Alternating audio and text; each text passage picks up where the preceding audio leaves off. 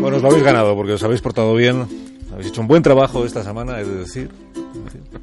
No como otras semanas, pero esta sí, esta sí. Habéis estado muy finos en el análisis de los asuntos, muy acertados en casi todas vuestras opiniones. En casi Además, todas. Carlos, todas nuestras asesorías son verbales, ¿eh? Yo las tengo por WhatsApp, a mí me va llegando por WhatsApp. Di, di esto, dilo. Ya que la agencia tributaria me diga a mí, pero ¿cuál fue la aportación de Amón al programa ese por el que se le pagó? está grabado, está grabado. Está grabado. Está grabado, es un dato. Queda, queda. Está grabado. Como os habéis portado bien y os habéis ganado, os ofrezco el, se- el capítulo del serial de Guillermo Fesser, capítulo de- creo que es el tercer capítulo ya de la primera temporada. El título de la serie, como sabéis, es Historias del Valle sin retorno. Cuando John Donahue se despierta, escucha ruido en el garaje. Se extraña, pero al voltear la cabeza y comprobar que su esposa ha abandonado la mitad que le corresponde de la cama, recuerda que Cathy tiene hoy su día libre. Oh, man. Se levanta. Seis cucharadas de café, una por cada taza de agua, y la Cuisinart escupe en dos minutos el preciado líquido. A Jan no le gusta cargado como a los europeos. En Estados Unidos, el café se toma como en Argentina el mate, una infusión que se chupa y se chupa a lo largo del día y que si la sirvieran muy concentrada, tendría toda la gente con la tensión por las nubes. Diferencias culturales que a veces nos resultan difíciles de traducir. Pero es así. En inglés, la Loles no tendría un conejo, tendría un castor. Y una casualty no es una casualidad, sino una persona fallecida en condiciones violentas. Al abrir la puerta del garaje a John Donahue se le arquean las cejas. ¡Wow! Su mujer ha desarmado pieza por pieza el motor del viejo Packard descapotable que compró en una subasta el verano pasado. Modelo Caribe, color arena del Sáhara, una joya del año 53 en mal estado a la que Cathy se ha propuesto devolverle el brillo. Cathy es médico, anestesista y trabaja en un hospital de la zona, pero su verdadera pasión es la mecánica.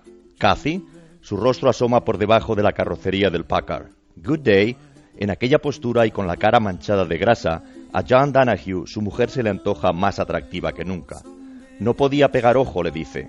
John sabe bien por qué. En el Valle sin retorno están cambiando de nombre a las cosas. En los 60 se inició en Estados Unidos un movimiento que invitaba a retirar palabras que pudieran resultarle ofensivas a algún colectivo. Así, azafata, stewardess, pasó primero a ser fly attendant, asistente de vuelo, y ahora cabin crew member, miembro de la tripulación de cabina.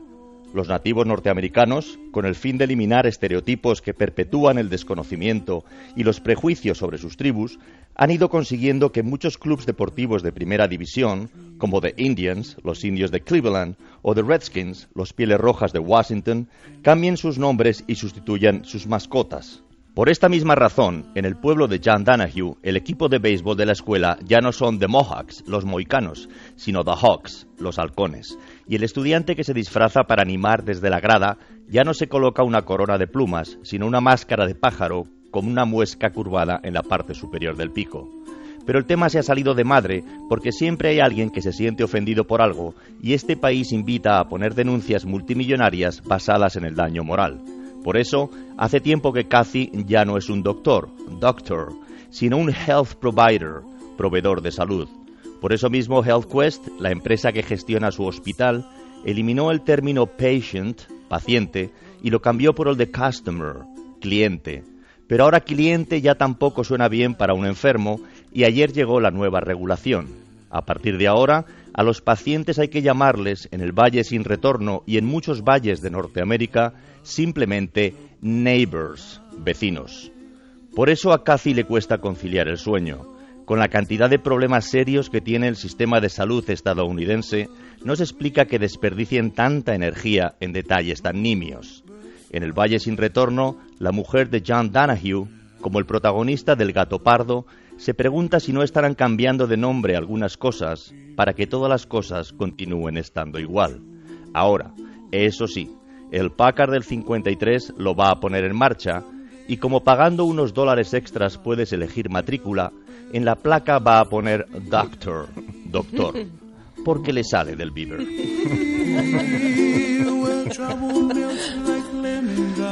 Luego vosotros hacéis noticia de que a la amnistía fiscal le llamen amnistía fiscal. ¿Se da cuenta?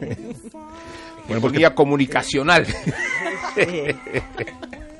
Que tengáis un feliz fin de semana y que lo paséis bien. Y la semana que viene nos encontramos aquí de nuevo. Adiós, Casimiro, cuídate Adiós, mucho. adiós. Rubén, hasta el próximo día. Hasta lunes. Adiós, Javois. Adiós, hasta lunes. Adiós, Anabel. Adiós.